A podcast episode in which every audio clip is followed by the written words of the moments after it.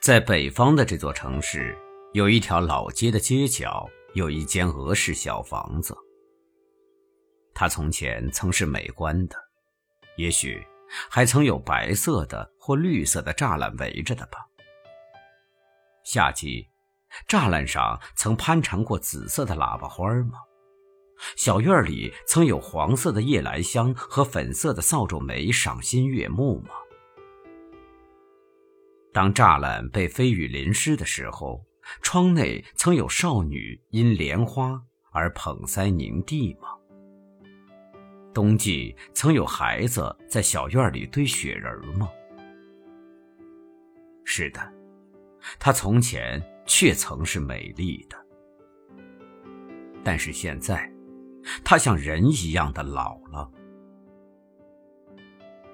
从前，中国人承认自己老了，常说这样一句话：“土埋半截儿了。”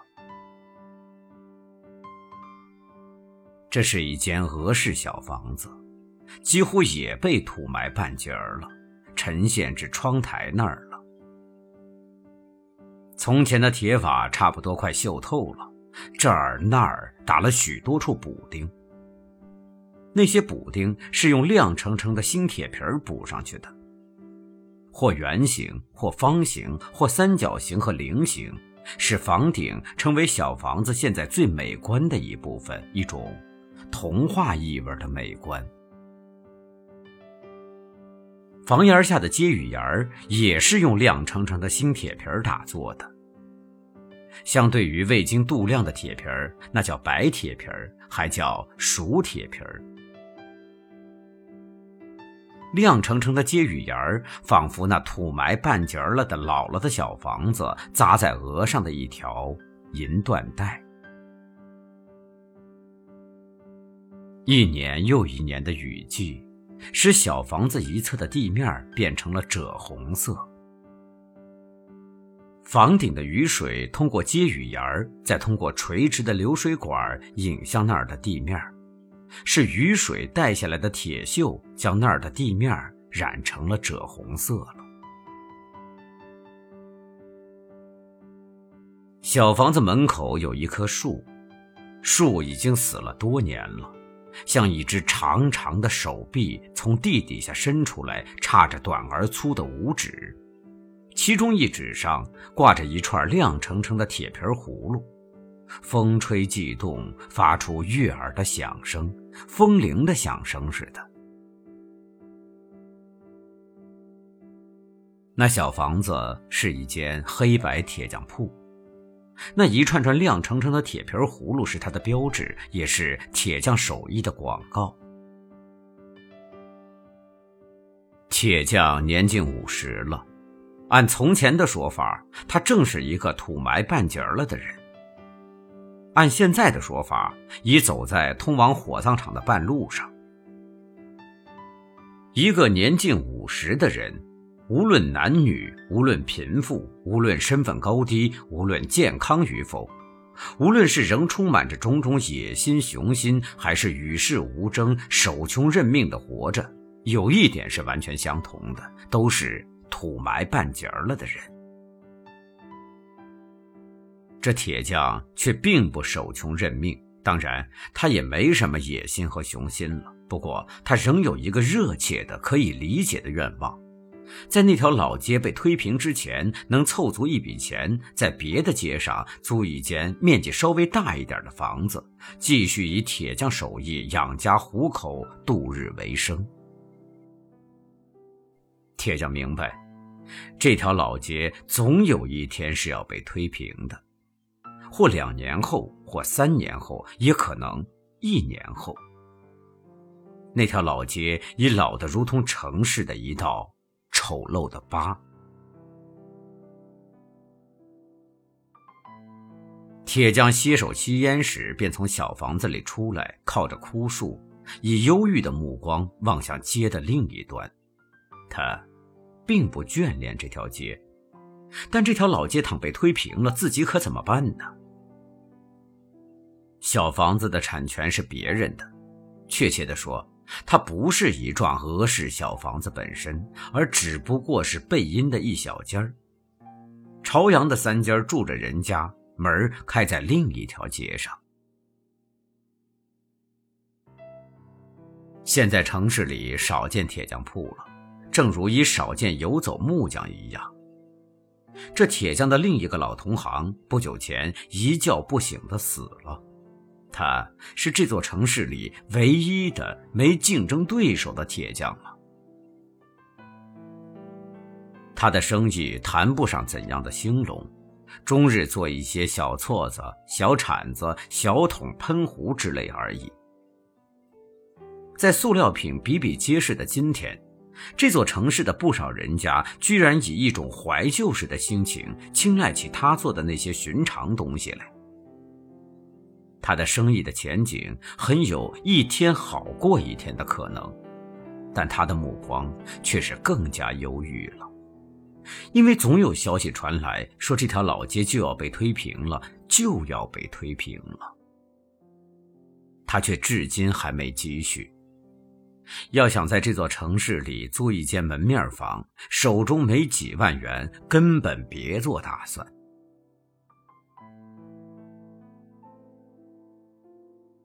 某日，又有人出现在他的铁匠铺门前，是位七十多岁的老者。哟，老人家，您做什么？铁匠自然是一向主动问的。因那样一位老者来他的铁匠铺前而奇怪。哈，桶。老者西服革履，头发皆已银白，精神矍铄，气质儒雅。说时，伸手轻轻拨动了一下那串铁皮葫芦，于是铁皮葫芦发出一阵悦耳的响声。那，这多大的呢？老者默默用手比量出他所要的规格。呃，这个得先交十块钱押金。不，我得先看看你的手艺如何呀。这，您不是已经看见这这几件样品吗？还说明不了我的手艺啊。哎，样品是样品。不能代表你没给我做出来的桶啊！可，要是我做出来了，您这又不要了，我不白做了吗？哎，那还有机会卖给别人呢。可你要做的不合我意，又不退押金给我，我能把你怎么样呢？铁匠不禁笑了，他自信地说。好吧，那就破一回例，一年，老人家。是的，铁匠很自信，不过就是一只桶嘛，他怎么会打做出使雇主觉得不合意的桶呢？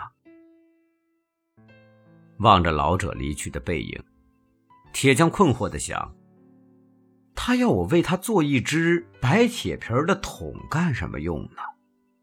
他望见老者在街尽头上了一辆分明是等在那儿的黑色轿车。几天后，老者又来了。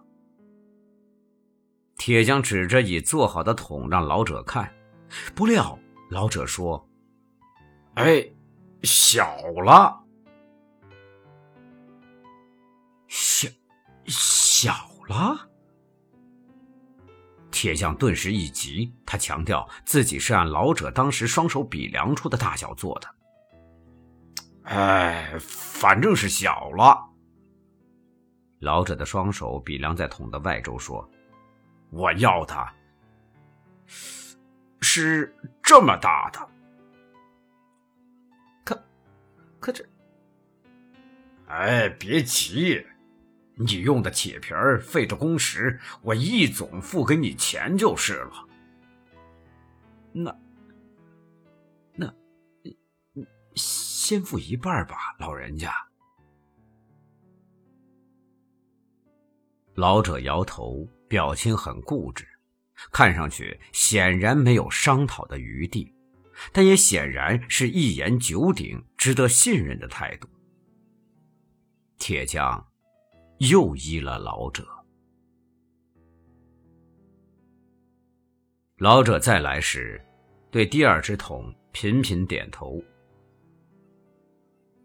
嗯，这儿啊，要有个洞。这这为什么呀，老人家？哎，你别管，按我的要求做就是。铁匠吸取了教训，塞给老人一截白粉笔。老者在桶的底部画了一个圆，没说什么就走了。老者第四次来时，只是铁匠为那捅了一个洞的桶做上拎手和盖儿和水嘴儿。铁匠这才明白，老者要他做的是一只大壶。他心里纳闷一开始说清楚不就得了吗？如果一开始说清楚，那洞可以直接在铁皮上就捅出来呀，那不是省事多了吗？他也不问什么了，他想，这件事儿非要这样不可。对那老者来说，是一定有其理由的。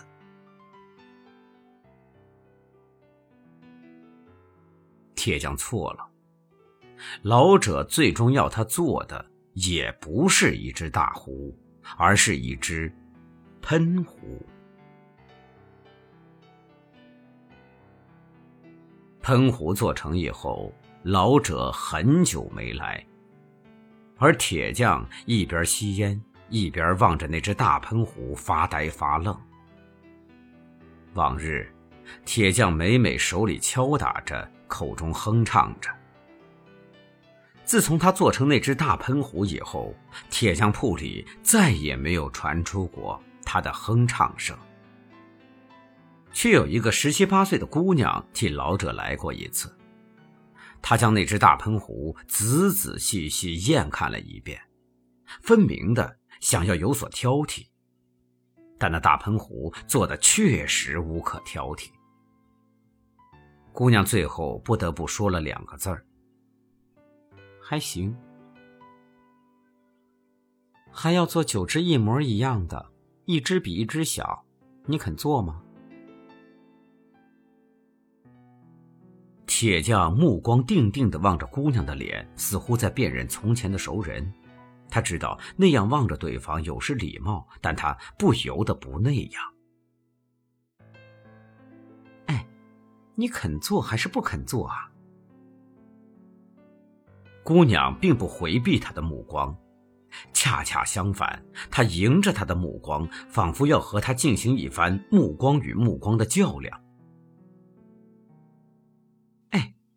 你说话呀！姑娘皱起眉，表情显得不耐烦了。我，我，我肯做，当然肯。铁匠一时有点不知所措。一年后来取，你承诺一只也不卖给别人吗？姑娘的口吻冷冷的。我我我承承诺。铁匠回答时，似乎自感卑贱的低下了他的头，一副目光不知望向哪里的样子。钱也要一年以后才付。行，怎么都行，怎么我都愿意。那么，记住今天吧。我们一年以后的今天见。姑娘说完，转身就走。铁匠跟出了门他的脚步声使姑娘回头看他，他发现铁匠是个瘸子。姑娘想说什么？却只张了一下嘴，什么话都没说，一扭头快步而去。铁匠的目光也一直将姑娘的背影送至街的那一端，他也看见姑娘坐进了轿车里。对那辆黑色的轿车，他已熟悉。铁匠的目光不但忧郁，而且竟很有些伤感了。他转身时碰了那串铁皮葫芦。悦耳的声音刚一响，他便用双手轻轻捂住最下面的一个，仿佛捂住一只蜻蜓或一只蝴蝶儿。于是，整串葫芦被稳住了，悦耳的声音也就停止了。铁匠并不放开双手，他扬起脸望向天空。那时正值中午。五月的太阳光芒柔和，并不耀眼。他的样子看上去像在祈雨。后来，这铁匠就开始打造另外九只喷壶。他是那么的认真，仿佛工艺家在进行工艺创造。为此，他婉拒了不少主动上门的活儿。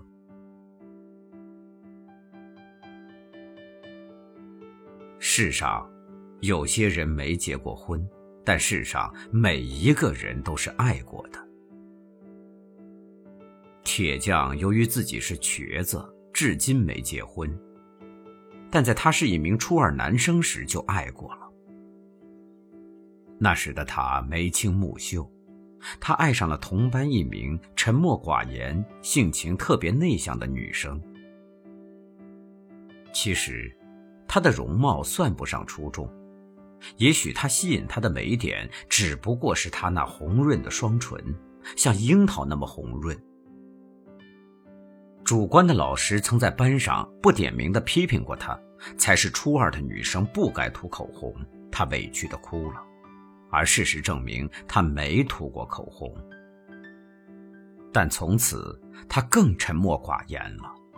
因为几乎全班的男生都开始注意她了，由于她像樱桃那么红润的唇。初二下学期，他和她分在了同桌。起初，他连看都不敢看她，他觉得她的红唇对自己具有不可抗拒的诱惑力，并且开始以审美的眼光暗自评价她的眼睛，认为她有一双会说话的眼睛。其实，大多数少女的眼睛都会说话，她们眼睛的这一种功能要等到恋爱几次以后才渐渐退化。初二的男生不懂得这一点罢了。不久，他又被他那双白皙的小手所诱惑，那倒的确是一双秀美的小手，白皙的近乎透明，唯有十个迷人的指尖儿微微泛着粉红。某一天，他终于鼓起一百二十分的勇气，塞给了他一张纸条，上面写满了他少年维特之烦恼。三十几年前，中学生的早恋方式与今天没什么不同，也都是以相互塞纸条开始的，但结果却往往与今天很不一样。他首先被与自己的同桌分开了。接着，纸条被在全校大会上宣读了。再接着是找家长谈话。他的父亲，三十几年前的铁匠，从学校回到家里，怒冲冲地将他毒打了一顿。而后是写检查和保证书。这初二男生的耻辱，直至文革开始以后方得以学习。他第一个冲上批斗台，抡起皮带抽校长。他亲自操剪刀，将女班主任老师的头发剪得乱七八糟。他对他同桌的报复最为文明。在文革第一年的冬季，他命令他拎着一只大喷壶，在校园中浇出一片滑冰场来。已经没哪个学生还有心思滑冰了。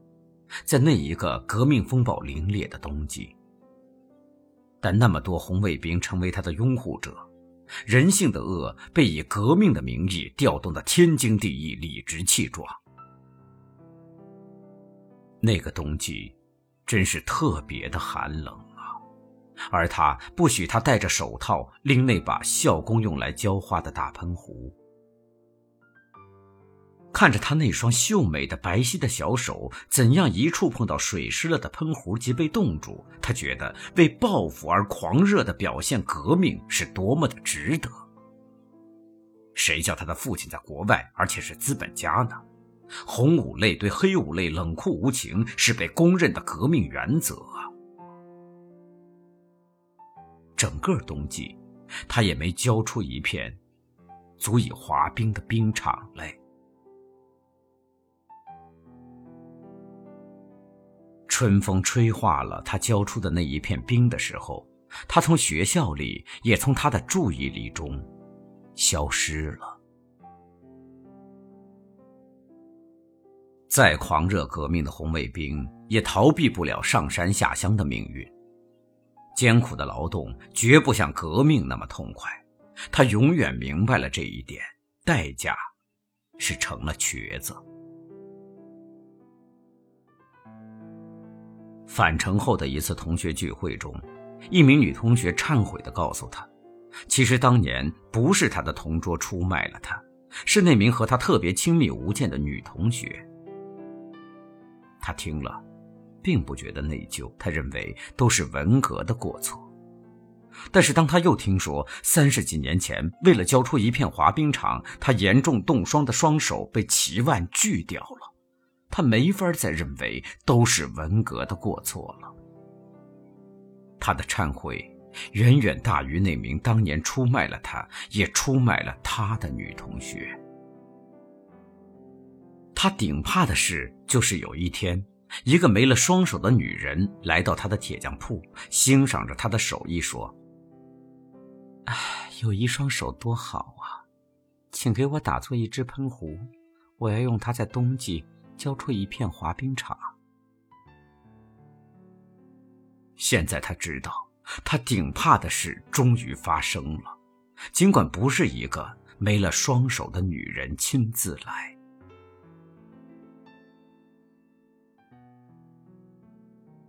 每一只喷壶的打坐过程，都是人心的审判过程，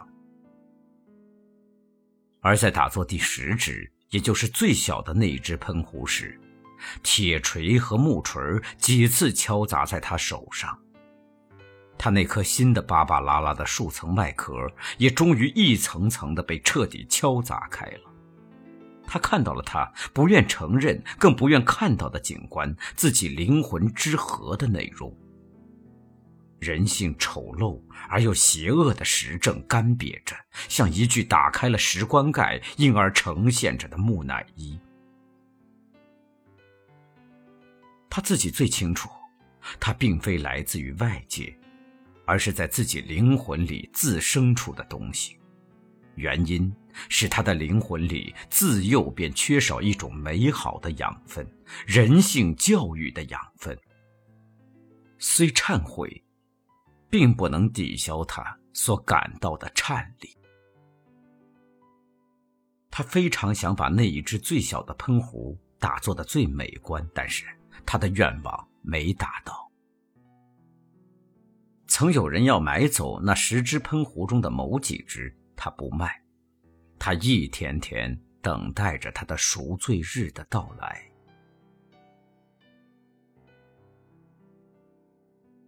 那处老街却在年底就被提前推平了。他十分幸运地得到了一处门面房，而且是里外两间，而且是在一条市场街上。动迁部门告知他，因为有贵人关照他，否则他凭什么呢？休想！他几回回暗问自己：我的命中也配有贵人？猜不出个结果，就不猜了。这铁匠做好了一切心理准备，专执一念，等待着被羞辱、被报复。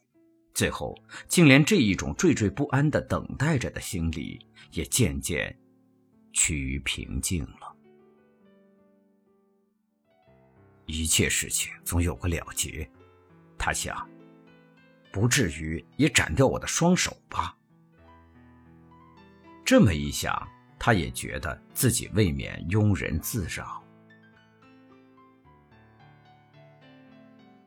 他所等待的日子，终于等到了。那老者却没来，那姑娘也没来。一个认识他的孩子将一封信送给了他，是他当年的同桌写给他的。他在信中这样写着：“我的老父亲一直盼望有机会见到你这个使他的女儿失去了双手的人。我的女儿懂事后，也一直有同样的想法。他们的目的都达到了。”他们都曾打算替女儿和母亲惩罚你，他们有报复你的足够的能力，但我们这一家人都是反对报复的人，所以他们反而在我的劝说之下帮助了你，因为对我在少女时期爱过的那个少年，我怎么也狠不下心来。信封中还有一样东西。他当年看过他塞给他的纸条后，本打算塞给他的父信。两页作文本上扯下来的纸，记载着一个少女当年被爱所唤起的种种惊喜和幸福感。那两页纸已发黄变脆，他们一下子。被铁匠的双手捂在了脸上，片刻，湿透了。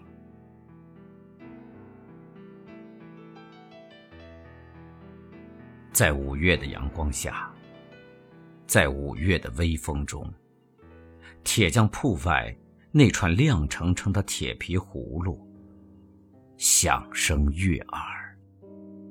他不记得脸上天色。将晚，他洗过的发像心中火焰，短暂的狂欢以为一生灭，漫长的告别是青春深夜，我冬夜的手像滚烫的誓言。你闪烁的眼像脆弱的心。